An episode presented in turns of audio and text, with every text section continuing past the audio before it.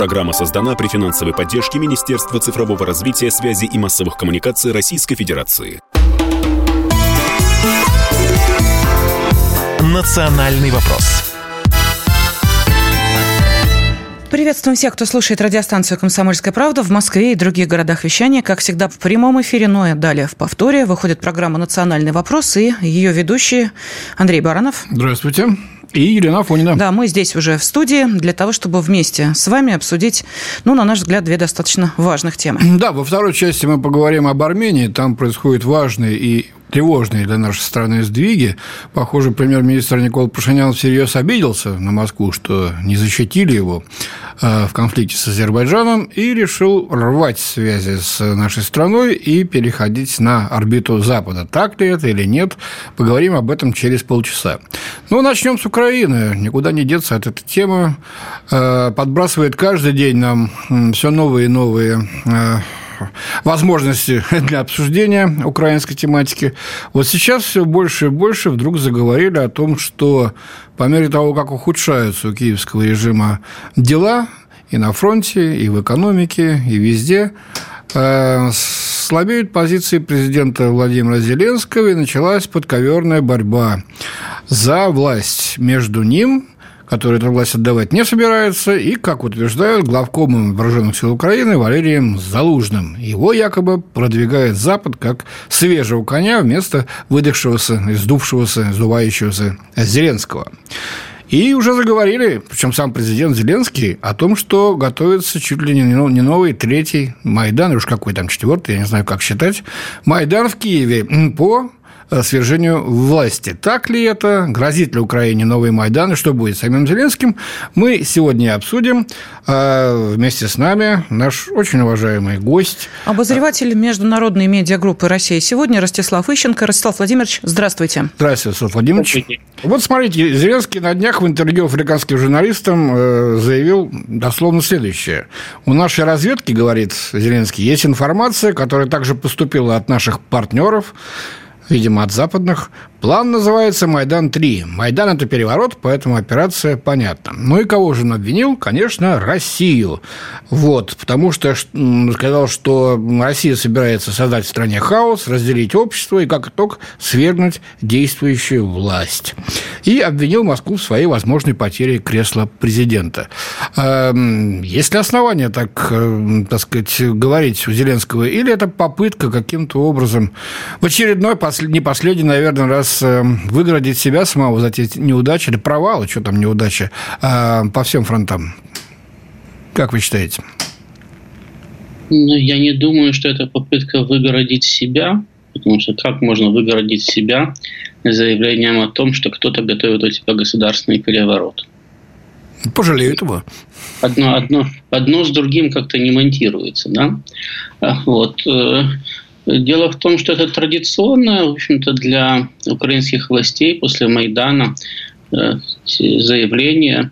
Э, тем же самым грешил э, Петр Алексеевич Порошенко, да, в принципе, все люди, которые были на Украине у власти, так или иначе в своих проблемах обвиняли всегда Россию и всех своих противников обвиняли в том, что они готовят переворот по наущению России – не у всех э, хватало ума, значит, э, вроде как у Зеленского называть это третьим Майданом, потому что Майдан в классической форме на Украине сейчас невозможен, так как кто же позволит людям выйти на улицу и там что-то там протестовать на протяжении нескольких месяцев, имитируя э, мирный протест.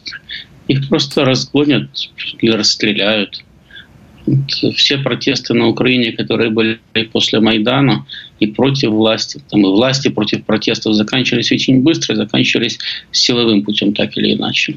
То в Национальную гвардию бросали гранату, то Национальная гвардия бросала гранату. Значит, но никто уже сказать, палатки не разбивал и на сцене не плясал. Это э, не, не для нынешнего режима. Значит, потом надо учитывать, что еще с 2014 года, в общем-то, режим начал активно отправлять всех своих принципиальных сторонников либо в тюрьму, либо в эмиграцию, либо на тот свет. И к нынешнему моменту реальной оппозиции, не нацистской оппозиции на Украине осталось. Зато пышным цветом цветет нацистская оппозиция. Значит, я напомню, что сам Зеленский был в оппозиции к Порошенко в свое время. И Порошенко тоже говорил, Россия придумала план «Шатун», и шатает здесь все. Да, да, было у него такое. Для того, чтобы меня свергнуть, и привести к власти какого-нибудь пророссийского мерзавца. Ну вот пришел к власти пророссийский мерзавец Зеленский, и теперь рассказывает всем, что Россия готовит новый план значит, для того, чтобы его свергнуть и привести опять-таки какого-нибудь пророссийского мерзавца, и кого вы, вы думали, наверное, Порошенко. Поэтому рассказывает о том, что Зеленский значит, не сегодня-завтра будет свергнут, там Залужный выступает против Зеленского и так далее. Все в основном исходят от людей из команды Порошенко. И говорят они об этом уже без малого полтора года. Это просто э, в России на это стали обращать внимание больше сейчас, потому что э, времени у Украины осталось мало. Порошенко не только Порошенко, но и другие тоже. Но Петр Алексеевич считает себя первым кандидатом, значит, пытается быстрее прорваться к власти, чтобы хотя бы последние две недели хоть что-то еще успеть украсть. А, и э, поэтому интенсифицировалась эта работа. Большое количество пошло покупных публикаций в западной прессе. В свое время, кстати, если вы помните, была такая кампания, тоже совершенно очевидно покупная, когда западные знаменитости советовали Зеленскому подлечиться от кокаиновой зависимости один за другим. Mm-hmm. Как вы понимаете, не просто так вдруг актеры, значит, разные там и так далее, ну, то есть люди, которые привыкли размещать или отрабатывать рекламу за деньги, вдруг стали узнавать, что есть такой Зеленский. Значит, и самое главное, что у него там какая-то зависимость или есть, или нету. Значит, что, есть... Владимир, что извините, у меня вот интервью Залужного в «Экономист», которое он дал, это же не покупное, то есть реально его слова, его интервью «Мы в тупике», считай, так сказать, в беде. И это послужило поводом для Зеленского, так сказать, обвинить его в президентских амбициях. Что если на Майдан выйдут не простые граждане, а войска по приказу Если Залужного. И... не обвинял Залужного в президентских амбициях. Нету? Нету таких обвинений. Зеленский ни разу не обвинял Залужного в президентских амбициях. А официальное сообщение офиса Зеленского всегда у нас с Залужным прекрасные взаимоотношения, мы не собираемся его увольнять и прекрасно с ним сотрудничаем ни разу никаких именно от офиса Зеленского ни разу не исходило. Единственное, за что уцепились, это за то, что Зеленский сказал, что, мол, это, Э, нет у нас никакого тупика, значит, мы сейчас опять будем наступать всю зиму, а потом еще всю весну. Но в целом публикация Залужного никак не противоречит тому, что говорил Зеленский. Зеленский и все его спикеры тоже говорили о том, что если Запад перестанет поддерживать Украину, то Украина очень быстро загнется. И пугали этим Запад. А Залужный, значит, он просто сказал, что Украина не виновата в том, что пролилось наступление. И Запад не виноват в том, что провалилось наступление. В этом виноват позиционный тупик. Просто не поняли сразу, что тупик позиционный. Не сразу с этим, э, в это дело вникли. В Первую мировую тоже войну не сразу вникли, потому что это же новые технологии появились военные. В таком случае военком должен подавать в отставку, если он не сразу вник. Или Почему? говорить, что политики заставляли гнать меня людей в мясные штурмы, в мясные атаки. Самое так и трактует его заявление. Никто во время Первой мировой войны в отставку не подавал, и никто с политиками не сцепился. Стали искать выход из позиционного тупика. И Залужный говорит, мы нашли выход из позиционного тупика. Дайте нам еще денег, дайте нам еще техники. Мы перейдем в оборону и будем теперь уже Россию насиловать позиционным тупиком. Пусть Россия наступает, а мы их будем убивать, убивать, убивать при помощи западной техники. И то же самое говорит Зеленский. Дайте деньги технику. Только Зеленский говорит, а мы еще и наступать будем. Ну, вот это единственное различие. Значит, Коренное различие, я бы сказал. Но, но, Залужный, но Залужный все время выступает значит, с классических позиций значит, военных. Э, кстати, у Гитлера с его генералами были те же самые противоречия. Вот, вот. Ростислав Владимирович, а вот самые... Э, говоря, собственно, да. о перспективе, э, даже сейчас не вот этой вот идиотской с Майданом третьим, как сказал Зеленский, а перспективе выборов на Украине, как-то, вы знаете, очень странно развивается вся эта информация. Сначала да, потом нет, но, тем не менее, кандидаты обсуждаются. Мы вообще о чем говорим? Что там с самым главным? Будут выборы или не будут? Они решились или нет? Ну, там никогда никаких кандидатов не обсуждалось. Да? Там кандидаты обсуждают сами себя. У меня когда-то было два знакомых, значит, которые заказывали все время публикации о том, что Кучман тогда был президентом, назначит одного заместителем министра внутренних дел, другого заместителя министра иностранных дел. Я у них все время спрашивал, вы что думаете, что Леонид Данилович назначает заместителя министра, прочитав в газете, что он кого-то хочет назначить? Они говорили, нет, ну так вот просто надо, надо поддерживать, надо обращать на себя внимание. Да, обращались до того, что он обоих уволил. Они его советниками были. Вот. Ну вот и здесь тоже люди пытаются обращать на себя внимание, говорить, мы кандидаты в президенты там, и так далее. Опять-таки, понятно, что против Зеленского ведется кампания. Понятно, что пытаются использовать его откровенную слабость, потому что ну, у него слабость была и в 2022 э, году. Значит, он использовал сам факт столкновения с Россией для того, чтобы укрепить свои позиции как военного лидера. А до этого тоже говорили, вот Зеленский уже ослабел, ему не доверяют, вот сейчас третий Майдан и так далее. Просто все уже об этом забыли. Хорошо, давайте тогда мы сейчас прервемся на э, небольшой перерыв, Владислав Владимирович, потому что эту тему нужно обсуждать э, более детально и подробно. Напомним, что на связи с нашей студией обозреватель международной медиагруппы «Россия сегодня» Ростислав Ищенко. «Национальный вопрос» студии ведущие Андрей Баранов и Елена Афонина. На связи с нами обозреватель международной медиагруппы «Россия сегодня» э, Ростислав Ищенко. Вместе с Ростиславом Владимировичем мы обсуждаем, грозит ли Украине новый Майдан, о котором почему-то африканским журналистам сказал Зеленский. А, Ростислав Владимирович, ну вот посмотрите, положение это на фронтах э, аховое. Вот посмотрите, что я разыскал э, в интернете. Есть такая очень популярная западная сеть, Zero H называется, десятки миллионов значит, там у нее э, подписчиков, просмотров. И вот там они выложили 13 э, числа э, подлинный документ, рапорт командира 116-й отдельной механизированной бригады докладывает командующим 10-го армейского корпуса. Следующее, значит, говорится о том, что бригада не способна проводить наступательные операции из-за высоких потерь и большого количества солдат, нуждающихся в психологической и медицинской помощи. 25% – это убитые, раненые и пропавшие без вести, и около 200 солдат срочно нуждаются в немедленной психологической реабилитации. И утверждается, что это лишь один из таких документов, который, я не знаю, каким, какими, так сказать, фарватерами приплыл, приплыл на Запад, он там факсимиле, подписи, печати, утверждает, что все это подлинно и проверено. Доколе же это будет терпеть э, военные вот так вот? И пленные, говорят, нас просто бросают в мясорубку. Э, должен же быть какой-то человеческий предел. Могут ли военные, в конце концов, возмутиться и сподвигнуть своих командиров на э, выступление против Зеленского? Или это не пройдет сейчас? Ну, пока что, во всяком случае, никто никого не собирается возмущать.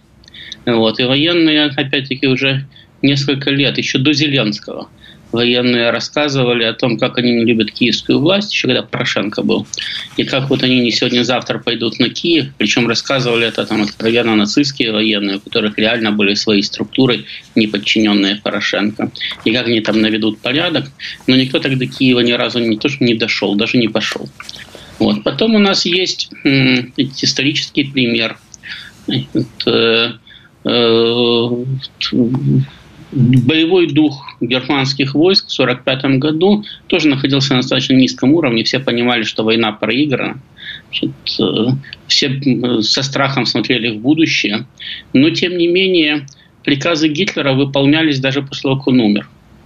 Я уже не говорю о том, что за несколько часов до своей смерти он приказал в Берлине, там, где советские танки стояли в 100 метрах от э, его бункера, найти и расстрелять генерал-лейтенанта Фигелейна, женатого на, жени, на сестре Да, это был его адъютант. Да, да, э, значит, э, он самое, причем просто за то, что тот напился и не явился на работу. Значит, дома его нашли. Вот. В Берлине в 100 метрах от бункера стояли советские танки. ССовцы нашли, привели, судили и расстреляли. Но я хочу обратить ваше внимание, что Гитлер назначил после себя правительство – И все члены этого правительства вступили в должность. Никто не оспорил легитимность этого правительства. Хотя он просто назначил, кстати, своей волей. И, и, и кстати, его воля, его уже не было. До 9 мая 1945 э, года его воля выполнялась, немцы воевали. Хотя понимали, что все, война проиграна. Вот. Значит, э, в, Зеленский тире? Ну, я не хочу сказать, что Зеленский настолько же авторитетен на Украине, как Гитлер, но просто, э, понимаете, еще раз скажу, что немцы-то понимают, что война проиграна, и более того, они знали уже, после где-то там 1-2 мая они знали, что Гитлер уже умер. Уже совершенно официально по радио об этом сообщал э, командующий берлинским гарнизоном, когда давал приказ о капитуляции берлинского гарнизона. Это уже было известно. Они продолжали воевать. Так что э, это не всегда кстати, падение боевого духа и подрыв авторитета значит, сразу же э, заставляет армию или, или сдаваться, или идти на собственную столицу. В нашей истории, кстати, в 1941 году, кстати, тоже был критический момент, когда мы практически к исходу э, зимы потеряли всю кадровую армию, которая находилась на западном направлении. Там уже даже ополчение значит, э, э, в значительной степени было разбито, уже мобилизованные были разбиты. То есть три раза мы в немецких наступлениях теряли практически все силы, расположенные на Западном фронте. Уже сибирские дивизии под Москву перебросили. Вот. Э, около 4 миллионов, по-моему, если не ошибаюсь, общих потерь, 2 миллиона только пленных взяли немцы за этот год. Но армия не разбежалась, не разошлась, она продолжала воевать в очень сложных условиях. Она одержала победу под Москвой. Значит, то есть не всегда э, критическая ситуация вооруженных сил, критическая ситуация фронта приводит к тому, что начинает распадаться. Да, сейчас э, украинский фронт находится под угрозой распада, действительно. Он трещит по швам уже несколько месяцев. И сейчас мы видим, что э, вот, э, начинается продвижение пока что небольшое российских войск, но сразу на многих участках у украинцев не хватает резервов, чтобы затыкать эти дыры обращаю внимание, они не начинают пока что разбегаться. Они возмущаются своими генералами, возмущаются тем, э, что их посылают в наступление, они возмущаются тем, что у них нет оружия, что у них не хватает снарядов и так далее, но они воюют.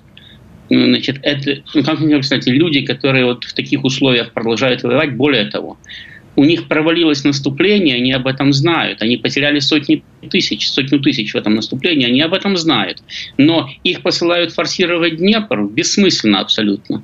Нельзя теми силами, которые у них там есть за Днепром, форсировать, занять большой плацдарм, начать стратегическое наступление. Их посылают на убой. А они все равно плывут, они уже месяц плавают на резиновых лодках, их расстреливают благополучно, значит, пока они пересекают этот Днепр. Значит. А они все равно через него плывут. Э, скорее, да, скорее, с моей точки зрения, если произойдет вот обвал боевого духа, да, то это приведет к тому, что армия начнет разбегаться, а не к тому, что она пойдет на Киев. Потому что пойти на Киев, это значит попытаться изменить ситуацию, то есть э, нами плохо командуют, да, этот командующий предатель, мы назначим другого, который будет командовать хорошо. Но они же прекрасно понимают, что если они сейчас повернутся на Киев, то таким образом фронт обрушится. И таким образом смысл замены командующего уже не будет. Значит, поэтому я очень сильно сомневаюсь, что до самого последнего момента они на Киев пойдут. Та же самая ситуация в истории Зеленский-Залужный. Залужный и Зеленский могут сколько угодно друг друга не любить и даже ненавидеть. Я даже почти уверен, что они друг к другу очень плохо относятся. Но они сидят в одной лодке. У них, это самое, у них обвал фронта для каждого из них означает суд – потому что они военные преступники. И а кто судить-то будет? А кто захватит, тот и будет судить. Угу. Вы уверены, что они смогут убежать? Так Особенно... вот, э, если тот, кто захватит, э, я просто другой силы никакой не вижу. Только если нацисты придут откровенные. Но да мы захватим, Андрей Михайлович, об этом речь-то а, идет. Да, ну, ну, видишь, вот э, наш уважаемый эксперт говорит, что держится пока что украинцы. Хотя я напомню вам 17-й год, когда царская армия полностью разложилась, потому что не было воли у руководства политического, и обернула штыки против собственного правительства. Кончилась гражданской войной. Царская армия, царская армия с фронта штыки против собственного правительства не обернула. Значит, штыки ну, против ну, а как же? Ну, а матросы все. Запасные батальоны, которые стояли в Санкт-Петербурге, и которым сказали, сейчас вас отправят на фронт. Вот они обернули штыки против собственного правительства. И они же, кстати, обернули штыки против временного правительства. Это те же самые люди, которые совершили февральский переворот военные. Им точно так же в октябре сказали, сейчас вас отправят на фронт, они совершили октябрьский переворот. Значит, э, силы, которые стояли на фронте, все, кто совершал переворот, и февралисты, и потом октябристы, следили только за тем, чтобы, не дай бог, фронтовые части не доехали до Санкт-Петербурга и не навели там порядок. Так они приходили к Таврическому дворцу со знаменами, есть мемуары. Э, Ростислав Владимирович, ну, ладно, а вот, это, да, давайте вернемся в сегодняшний день. Вот можете объяснить, что это за э, скандал с э, Фарион, который там развернулся на этой неделе просто всеми гранями какими только возможно, от э, террористической организации, запрещенной в нашей стране, я имею в виду боевиков Азова, до студентов э, Львовского политеха.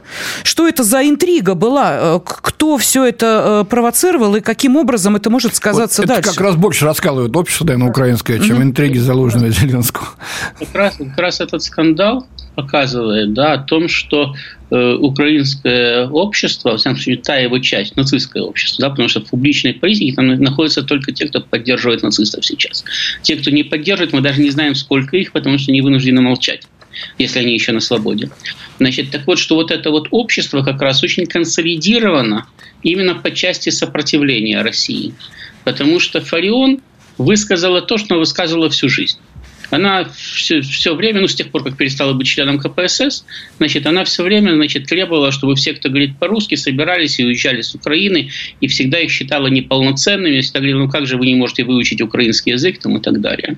Значит, э, э, самое главное, что значительная часть э, украиноговорящей публики эту ее позицию разделяла. И на протяжении многих лет в украинских социальных сетях шла Э, идеологическая борьба русского Майдана с украинским Майданом, когда те, кто э, русскоговорящие майдановцы, говорили, ну как же, мы же на Майдане были, Януковича свергали, против России выступаем, в ЕС хотим, на фронте против России воюем, а вы нас за своих не признаете. А те им говорят, так вы русскоязычные, и Россия в вас сидит, и до тех пор, пока вы это не исправите, вы все равно будете нести Россию сюда, на Украину, поэтому вас надо изничтожить. Но сейчас они находятся в критической ситуации. Э, у них фронт трещит и готов рухнуть. Значит, вот повторяю, когда фронт рухнет, да, вот тогда наши войска и арестуют Зеленского и Залужного, они это понимают. Значит, и поэтому они не хотят, как военные преступники, отвечать вам перед законом и держат этот фронт любой ценой. Значит, так вот, это общество тоже понимает где-то на интуитивном уровне, что нельзя сейчас для них вступать во внутренние дрязги. Потому что это резко ослабляет и без того уже слабый, надладан дышащий фронт. Так он просуществует месяц, а так он просуществует две недели там, или неделю. И не успеют они у Запада выпросить деньги. Понятно. Спасибо. Ростислав Ищенко был с нами на связи. Национальный вопрос студии ведущая программы Андрей Баранов. И Елена Фонина. Предыдущая тема, которую мы обсуждали, касалась Украины и анонсированного Зеленским третьего Майдана. Насколько он реален, можете вот сейчас по итогу а, того, о чем вы слышали, написать ваше сообщение. Мы в конце часа а, зачитаем. WhatsApp, Viber, Telegram, SMS, плюс 7 967 200 ровно 9702. Ну и обещали, что одной Украины дело не ограничится. Да, можете также написать на другую тему, которую мы сейчас будем обсуждать, не менее важную, и тоже напрямую затрагивающие интересы нашей страны. Речь пойдет об Армении, точнее о очевидных изменениях в политике ее руководства и лично премьер-министра Никола Пашиняна э, по отношению к союзу с Россией, участию в интеграционных структурах с нашей страной, политических, экономических и военных. Разобиделся господин Пашинян, Пашинян на Россию и Судя по всему, значит, делают Ф, я так не выражаюсь, но чтобы было понятно, и, значит, всячески уклоняется от участия в совместных проектах. Вот давайте мы сейчас и поговорим о том, уходит ли Армения с российской орбиты. И поможет нам разобраться в этом эксперт по Ближнему Востоку и Кавказу, политолог Станислав Тарасов. Станислав Николаевич, здравствуйте. Ну вот смотрите, первый шаг уже сделан, можно считать. Пресс-служба армянского Кабмина опубликовала заявление, гласящее, что э, Пашинян не сможет принять участие в саммите ОДКБ, который пройдет 23 ноября в Минске. Э, такого раньше не было. И можно ли говорить о том, что Армения взяла курс на выход из этой военно-политической организации? Знаете, такой тренд действительно обозначен. Армянское руководство в последнее время э, ну, по тактическим соображениям игнорирует встречи с участием России. И речь о саммите э, СНГ, вот был ДКБ, э, сейчас вот в Минске они тоже игнорируют эту встречу. Пашинян перестал названивать в Москву, а вот больше его дипломаты контактируют с западными партнерами. Но, тем не менее, понимаете, в чем дело? Что э, и, и ну, Пашинян проигрывает на тех и других направлениях и оказывается в гордом одиночестве. Все дело в том, что его позиция э, не находит особой поддержки, прежде всего, со стороны его главного конкурента, а сейчас даже партнера по переговорам со стороны Азербайджана. Чем это связано, я чуть поясню вам. Дело в том, что э, Армения считала, что Россия вступила в альянс Баку с Анкарой и в конечном счете не оказала должной поддержки э, Армении во время Второй Карабахской войны. Затем однодневный поход азербайджанской армии на Горный Карабах, который завершился э, ну, я бы не сказал, что изгнанием, а то, что 140 тысяч армян покинули территорию переехали на Горном Карабахе, это э, связано с политикой, э, политикой Москвы. И они объявили, что Россия не, э, не выполняет свои обязательства по ОДКБ, как выступающая в роли гаранта территориальной целостности Армении. Это все здесь затянуто, передернуто. Конечно, конечно. Какая же территориальная целостность, когда сам Пашинян официально признал Нагорный Карабах частью территории Азербайджана? В 2020 году это произошло? Ну да, да, это было уже да, достаточно несколько лет Вы затрагиваете абсолютно правильно тонкую, тонкую такую материю. А, он в Праге, посмотрите, до этого были э, столкновения на азербайджано-армянской границе, там баран переплывет эту речку и так далее. Пашинян названивал Москву и просил поддержки и так далее, призывал накарать, покарать азербайджанцев. А вот в Праге он подписал, не консультируясь с Москвой, соглашение о признании территориальной целостности Азербайджана. Подчеркиваю, Армения подписала соглашение о признании территориальной целостности Азербайджана. Если только раньше Азербайджан настаивал на том, чтобы Армения должна была признать, что Карабах является частью Азербайджана, то теперь Азербайджан отказывается подтвердить фактор территориальной целостности Армении. Вот в чем проблема. И теперь заговорили о том, что э, Али вот-вот начнет вооруженный поход в район Мигри, э, что они будут отсекать этот Суннитский коридор. Но и этот аргумент отпал. Почему? Потому что э, бакинцы сработали достаточно тонко. Они сразу переприблировали направление, договорившись с Ираном, что Мигри или Зангизурский так называемый коридор будет проходить через территорию Ирана.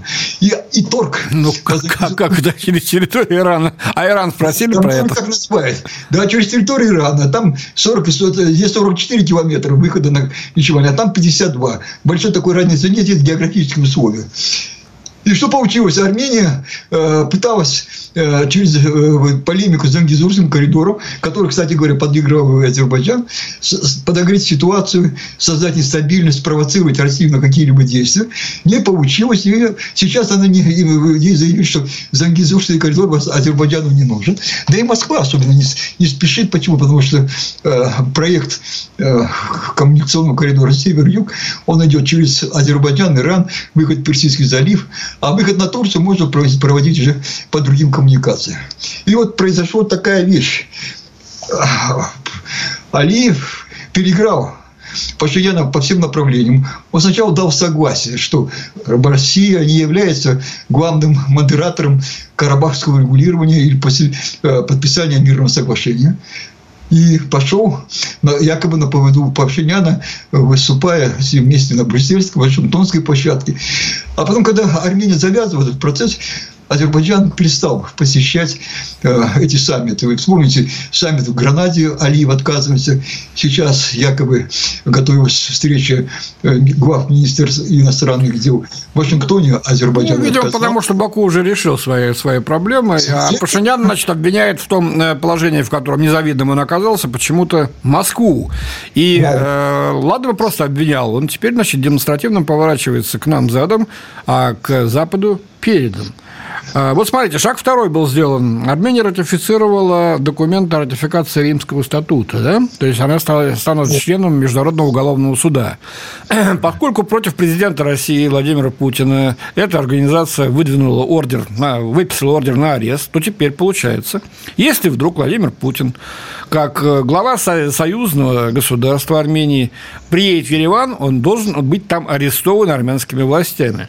Российская сторона неоднократно выражала недовольство вообще этой двусмысленностью, Они... вызывала посла армянского суда. Э, да. Жесткое представление было сделано, ничего не помогло. То есть Армения демонстративно сделала этот недружественный шаг теперь. Как с этим быть-то нам дальше? Что, что ну, так сказать? Смотрите, здесь какая схема. Армения заявляет, что она проводит многовекторную политику, несмотря на членство ДКБ, участие в работе в Российском экономическом союзе, и что отказ от ратификации этого римского документа э, приведет к свертыванию ее отношений с Западом. И поэтому, когда они проводили этот документ, проводили процесс ратификации в парламенте, они предложили Москве подписать специальное двустороннее соглашение о гарантах безопасности российскому президенту. Представляете, но это такой вызов, беспардонный вызов. Россия такого не заслужила. Естественно, мы выразили официально свое «ф» любое официальное заявление э, МИД России. То есть армяне начинают проводить вот такую, знаете, вызывающую, э, причем такую, ну, как бы э, подковерную, провинциальную политику сведения каких-то личных счетов. А на самом деле, на самом деле, жалко, понимаете, вот я не первый год наблюдаю за этим, да и вы за этим следите. Сколько мы знаем с вами России армян умных, грамотных, образованных людей, которые могли бы достойно возглавлять, возглавить ну, народ ты избрал его, причем дважды, удивительно. Да, причем... да, а посмотрите, посмотрите, какой лидер пришел. Он абсолютно, он просто плохо образован, даже с точки зрения армянской. Ну, теперь-то понятно, но надо ждать следующих выборов. Но меня вот что, так сказать, потрясает. Как вообще можно говорить об отказе от сотрудничества с Россией, если Армения полностью зависит экономически от России? В энергетике на 100%. Топливо для армянской АЭС, значит, э, э, энергия по линиям э, электропередачи. Все идет из России. Зерно пшеницу, значит, идет из России. Другие продукты многие. Машиностроение, продукция идет из России. Пока что, по крайней мере, вся военка все, э, все идет из России. И как, вот, так сказать, э, говорить, э, идите вон, интересно, сразу Запад будет помогать Армении, что ли? Бросит Украину, будет помогать Армении? Как, как, как, как вообще, на что рассчитывает Пашинян? Если у него реальные возможности, даже если бы он хотел уйти из орбиты России, сделать это? А, видимо, армянская диаспора Франции должна скинуться и помочь Армении. Да, я вам хочу сказать, что вот это типичная э, ошибка в диагностике, которую э, допустила серьезная ошибка э, нынешнее армянское руководство. Они были уверены, а вот мы, я общался с многими, даже членами правительства Пашиняна и так далее, они заявляли, что Россия никогда не покинет Армению, не уйдет, потому что для России Армения является форпостом ее интересов, вооруженным форпостом, экономическим, геополитическим, ее присутствие на Закавказье, да и на Ближнем Востоке. Но теперь выяснилось, совершенно другое. Они просчитали действия России на этом направлении. Во-первых, альянс тактический альянс, но тем не менее все же альянс, это Россия с Турцией. Тем не менее, возврат Азербайджана. Азербайджан не член ОДКБ, не член Евразийского союза, а имеет такой уровень стратегического взаимопартнерства с Россией, который Армении вообще не снилось. Алиев переиграл Пашиняна на западном направлении и переигрывает его на э, северном направлении. Теперь остается э, вопрос заключать в следующем, что они стали диктовать условия Армении, которая кинулась в Турцию, а Эрдогану есть что терять. Он из из Армении не будет портить отношения с Путиным. А есть у него глобальные интересы на Ближнем Востоке, где общие интересы России и Турции совпадают. И, кстати говоря, вывернулась схема большевиков 20-х годов эпохи Ленина Ататюрка. Вот давайте мы об этом поговорим после небольшого перерывчика, буквально на минуточку, и потом продолжим. Национальный вопрос. Это прямой эфир в студии ведущий Андрей Баранов. Елена Афонина. Кстати, пишут нам по Армении из Латвии. Добрый день. Армения словно капризная невеста на выдачу. Ну, собственно говоря, особо так и не хотелось такой в жену-то брать, мы просто дружили.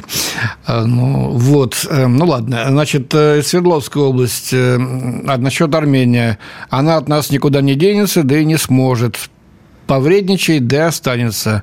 Она без нас умрет. Ну, не знаю, умрет, не умрет. А капризничает в расчете, что Россия больше раскошелится. Ну вот, ну, есть, так сказать, не для эфира сообщения, я их зачитывать не буду, но тоже э, весьма, так сказать, несимпатично отзываются о Николе Пашиняне и его политике. На связи с нами эксперт по Ближнему Востоку и Кавказу, политолог Станислав Тарасов. Э, и вместе с Станиславом Николаевичем мы, собственно, и пытаемся понять, о чем говорят все эти демонстративные шаги Пашиняна, ну и, соответственно, то, что, может быть, и не занимает первые строчки новостных э, полос, но, тем не менее, не менее значимо, как, например, вот этот скандал с проверкой э, учебников на русском языке. Э, на этой неделе довольно так бурно все это обсуждали, когда учебники, причем там не по истории, а по географии и по другим естественным наукам, которые на русском языке, собственно, для русскоязычных э, школьников Россия передала, вот их решили дополнительно проверить. Просто завернули э, весь э, тираж, ну и, собственно, объяснили это тем, что нет-нет-нет, это нормальная процедура. Но поскольку это в общую мозаику встраивается, то как-то становится несколько тревожно. Станислав Николаевич, как вы считаете? Вот знаете, даже представить себе раньше невозможно было то, что сейчас творится на Украине, и э, в том числе с русским языком, Армения что тоже перенимает этот опыт? Вот как по вашему ощущению? Я вам просто хочу сказать на историческом примере. Э, приведу Армения, государство за Кавказе не первый раз э, начинает самостоятельный дрейф в 20 веке. Э, после распада Российской империи появились, в 18 году появилось три государства, кстати говоря, Армения, Грузия, Азербайджан. И одновременно рос национализм. Я вам просто хочу сказать, по оценке экспертов, самый не опасный, самый терпимый из трех национализмов по отношению к русскому народу был азербайджанский. Самым злым, самым злостным это был армянский и грузинский национализм. Об этом, кстати говоря, сохранились донесения наших разведчиков и, кстати говоря, чекистов, работающих там под прикрытием. И борьба с э, кавказским национализмом, кстати говоря, она приобретала всегда очень серьезный характер. Впоследствии эти тенденции были несколько приглушены, а вот последние годы существования Советского Союза, опять-таки, вулкан вулкан забурлил, появился карабахский конфликт. Посмотрите, все же Азербайджан, Азербайджан остается многонациональной республикой. Станислав Николаевич, простите, я вас перебью. Э, можно было бы согласиться, если бы не маленькое «но». Вот то, что происходило в Санкт-Петербурге с азербайджанской э, ОПГ практически из малолеток, одного из них, вот, кстати, Азербайджан э, выдал России нам. передал, выдал угу. нам, понимаете? Э, вот как-то не укладывается в эту благостную картину, и, э, к сожалению, э, Следственный комитет э, это, под... это не просто, знаете, какие-то досужие домыслы, а вот кто-то разжигает э, ненависть, неприязнь и прочее. Нет. По национальному признаку били, избивали, унижали русских. В России. Елена, я в России, сказать, понимаете? Да, Такие случаи, такие случаи, к сожалению, э, часто повторяются на территории России. Но я бы не стал бы это делать широкие обобщения. Но посмотрите, все же, давайте будем э, объективно. Баку остается русскоязычным городом. Тбилиси нет, Ереван нет. Вот я последний раз в Ереване, там нет ни одной вывески на русском языке. Ой, ой, ой, Станислав Николаевич, простите, нет. Тбилиси уже русскоязычный город. Мы, вы, может быть, там и не были э, давно. А вот те, кто приехал буквально месяц назад, сказали, весь центр Тбилиси русскоязычный. Все абсолютно говорят на русском языке. Э, экскурсии ну, на русском языке. В ресторанах на русском языке. Вот, вот, Все вот, уже вот, перестроились. Вот, вот. И в Армении, кстати говоря, появились русские, это так называемые беглецы, герои Северного Верхнего Варса, тоже, кстати говоря, на разбавление. Но я говорю, вот чисто, это чисто эпизод, исторический эпизод в широком контексте и так далее. Почему? Все же республика остается мононациональной. Это первое. Второе, э, западная историография, армянские партии Дашнакситун поработала очень здорово. Они создали миф о России как не спасители армян, а как агрессоры, империалисты, которые помешали армянам осуществить какие-то вековые мечты о великой Армении и так далее. Это, кстати говоря, подогревало определенные такие антироссийские настроения. А вот если только прежнее армянское руководство, ну, более объективное, а, более трезво сдерживал эти тенденции, то Пашинян, что называется, открыл все ворота этим э, русофильским настроением. И поэтому публично обсуждается и вопрос закрытия школ, закрыты русские факультеты. Получить на русском языке образование в Армении уже практически невозможно, а в Азербайджане, пожалуйста, университеты работают, и, кстати говоря, русские факультеты. Да, да, да. Да, кстати говоря. Не, не, подождите, опыт... но в Армению-то учебники на русском языке везли-то для ну, изучения все-таки русского языка. Не просто посмотрите, какие буковки тут в учебнике. Ну и причем э, тираж-то довольно солидный, так что русский язык изучают. Это символически вызывающий вызов, вызвать соответствующую реакцию. Вот вы видите, возмущать, я возмущаюсь. Да нет, нет, Станислав Николаевич, я не об этом. Возмущаемся мы или не возмущаемся, но учебники везли для того, чтобы э, дети обучались на русском языке, а не для того, чтобы на них посмотреть смотрели. Ну, значит, русский язык в Армении преподают по-прежнему. И, кстати, в Но Грузии, меньше, между меньше прочим... гораздо. Нет, меньше а, и в Грузии на русском говорят. Это я вспоминаю вот этого наемника, которого ну, да, да. поймали на линии боевого соприкосновения. Вы знаете, худо ли бедно, но по-русски он изъясняется. Так что это по поводу знаний. Ну, ладно, бог с ним, Давайте сейчас к большой политике снова вернемся. Mm-hmm. нашу базу э, военную э, из Армении Пашинян решится убрать? Через полтора года. Он может это будет, это, это будет заключительным таком аккордом его антироссийских выступлений, после чего, наверное, Армения сразу взбутуется вся. Почему? Потому что все же база, русская база в Гюмри, она рассматривается как гарант сохранения территориальной целостности Армении, государственности Армении. Если только русские покинут Армению, Армения может через какое-то время перестать существовать как государственное образование за Кавказе в целом. После утраты Нагорного Карабаха а, Ереван, бывшей территорией Ереванского ханства, не является фундаментом армянской государственности. Почему такая битва шла за Карабах, да еще она продолжается? Потому что в Закавказском регионе именно Карабах являлся эпицентром армянской государственности, серьезной. И, кстати говоря, проекция воссоздания армянского государства родилась не в Российской империи, как это утверждают азербайджанские историки, а это был проект, проект Святого Престола по договоренности с Шахом Аббасом Персидским который обещал за участие э, в антиосманской коалиции э, Запада, обещал воссоздать христианский царство. Понятно. Но это история. Надо, вот да. я говорю о нынешних временах. Смотрите, Пашинян ведь сделал уже шажочек э, по поводу военного присутствия нашего миротворцев. Русских не должно угу. оставаться здесь через полтора года. Вот кончится их мандат, чтобы они ни в коем случае не были ни в Карабахе, ни в Армении. И ему вторит э, помощник госсекретаря США по делам Европы и Евразии Джеймс О'Брайен. Наша задача, пишет, найти стабильный, добиться ухода российских миротворцев по окончании их срока. И мы это сможем сделать, тогда будем э, глубоко вовлечены выработку условий будущего мирного соглашения. А если мы будем в стороне, Россия продолжит контролировать границу, что недопустимо. Точка, конец цитаты. И Пашинян с этим соглашается. Недопустимо контроль России над границей, военное присутствие России. Э, то есть человек э, сознательно рвет все, все связи, в том числе и в области безопасности с нашей страной. Андрей, давайте договоримся, что русские миротворцы после того, как после Второй Карабахской войны, после признания Пашиняном территориальной целостности Азербайджана, российские миротворцы, которые, кстати говоря, не имеют статус миротворцев, находятся сейчас в статусе ограниченного контингента на территории Азербайджана. И быть ли русским миротворцем Карабахе нынешнем положении, это не вопрос уже Армении. С армянами никто на эту тему разговаривать не будет. Это вопрос будет решаться на уровне московско-бакинского диалога. Вот со стороны Азербайджана в период обострения ситуации действительно были критические высказывания в адрес российских миротворцев. А сейчас что-то они тут притихли. И Алиев не демонстрирует своим, поведением логикой действий.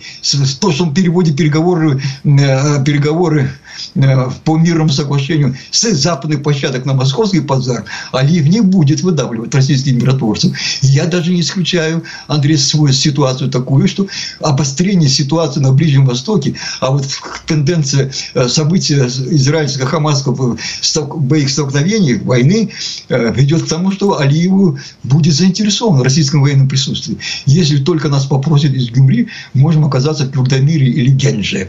Я этому не удивлюсь, кстати говоря, и по мне идет. Почему? Потому что Алиев грамотно оценивает ситуацию.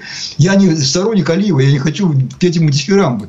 Но он грамотно оценивает эту ситуацию и просчитывает ходы действий. Он очень хорошо э, дешифровывает российские интересы в регионе, как в Закавказье и на Ближнем Востоке. Ну, в отличие от Да, кстати говоря, поменять Армению на Азербайджан И включить Баку в БДКБ, в Евразес. А ему это зачем? А почему бы нет, если действительно геополитическая ситуация так сложится? Посмотрим. Ну, такая тесная связь с Турцией. Ну, в общем, узелок тот еще, и нам предстоит его еще разматывать и разматывать. Спасибо. Эксперт по Ближнему Востоку и Кавказу, политолог Станислав Тарасов был на связи с нашей студией. Ну и Андрей Михайлович, что там пишут? Есть ли новые сообщения? Эм, что значит, пишет из Саратовской области, что значит решаться убрать нашу военную базу? Эм, мы можем отказаться уйти. Что они с нами сделают? Ну, давайте подвесим этот вопрос, потому что время заканчивается. С вами в студии были ведущие программы Андрей Баранов и Елена Афонина. Всего доброго. Национальный вопрос. Программа создана при финансовой поддержке Министерства цифрового развития, связи и массовых коммуникаций Российской Федерации.